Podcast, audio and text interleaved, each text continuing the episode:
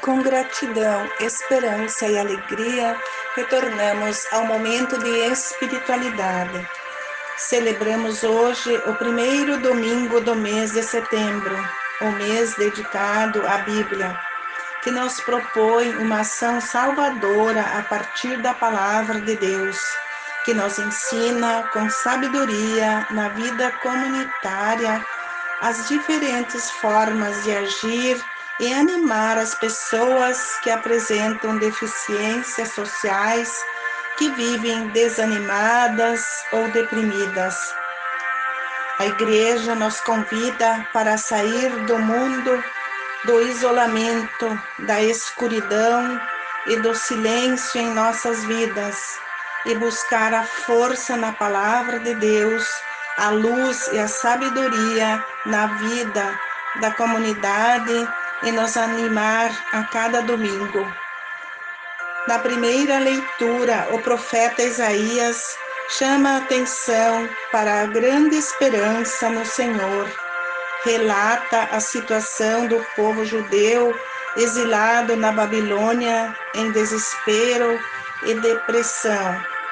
Encoraja-os e os incentiva a buscar na palavra de Deus a força da utopia da restauração, da cura dos males e das doenças, pois a esperança fortalecida através da fé nos sensibiliza pelo toque do amor e nos incentiva a abrir nossos olhos e ouvidos, soltar a língua para falar.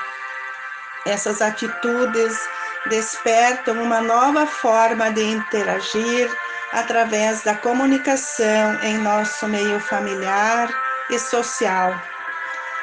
Na segunda leitura, Tiago, em sua carta aos cristãos, alerta para seguir a Jesus no caminho do amor, da justiça e do perdão.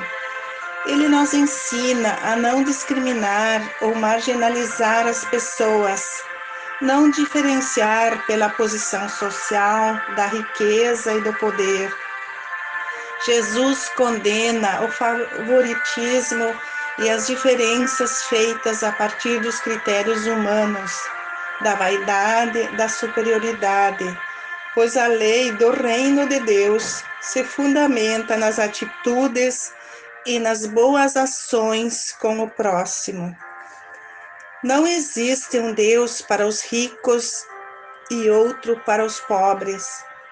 A carta de Tiago é clara e enérgica, de forma delicada, condena aqueles que estabelecem distinções entre as pessoas. O Evangelho de Marcos relata os princípios que Jesus utilizava para curar as pessoas.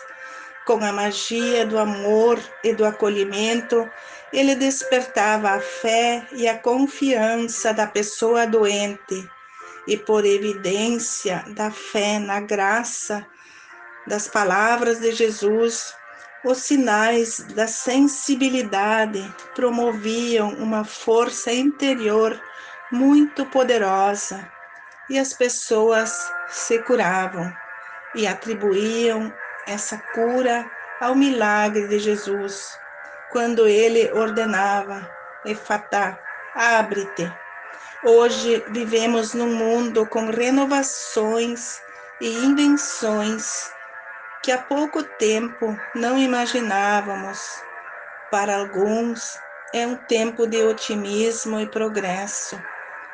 Para outros, são tempos sombrios, onde a situação de angústia causa desespero e depressão, enquanto nossos governantes travam lutas assustadoras pelo domínio e o poder da nação. O nosso povo, acuado pelas restrições e resquícios assustadoras de uma pandemia causada por um simples vírus. Isaías chama-nos a atenção que devemos nos sustentar na grande esperança da fé no Senhor. que nos sensibiliza através do toque do amor para abrir nossos olhos, ver e enxergar em nossas famílias as consequências dessas inovações e disputas, especialmente o celular, que nos conduz ao isolamento dentro de nossos lares.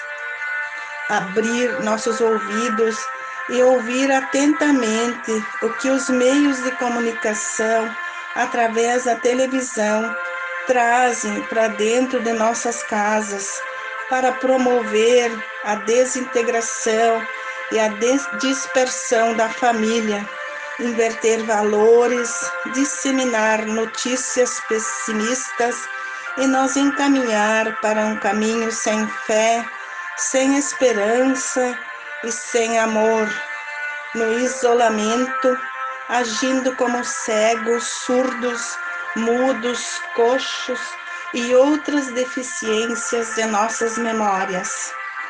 Que neste mês da Bíblia a palavra de Deus seja trazida e refletida em nossos lares, que reforce nossa consciência na fé e na esperança no Senhor, que ilumine nossos caminhos e nos prepara para um reino onde a justiça prevaleça e todos os povos de cada nação possam ter esperança de dias melhores e viver em comunhão, em paz.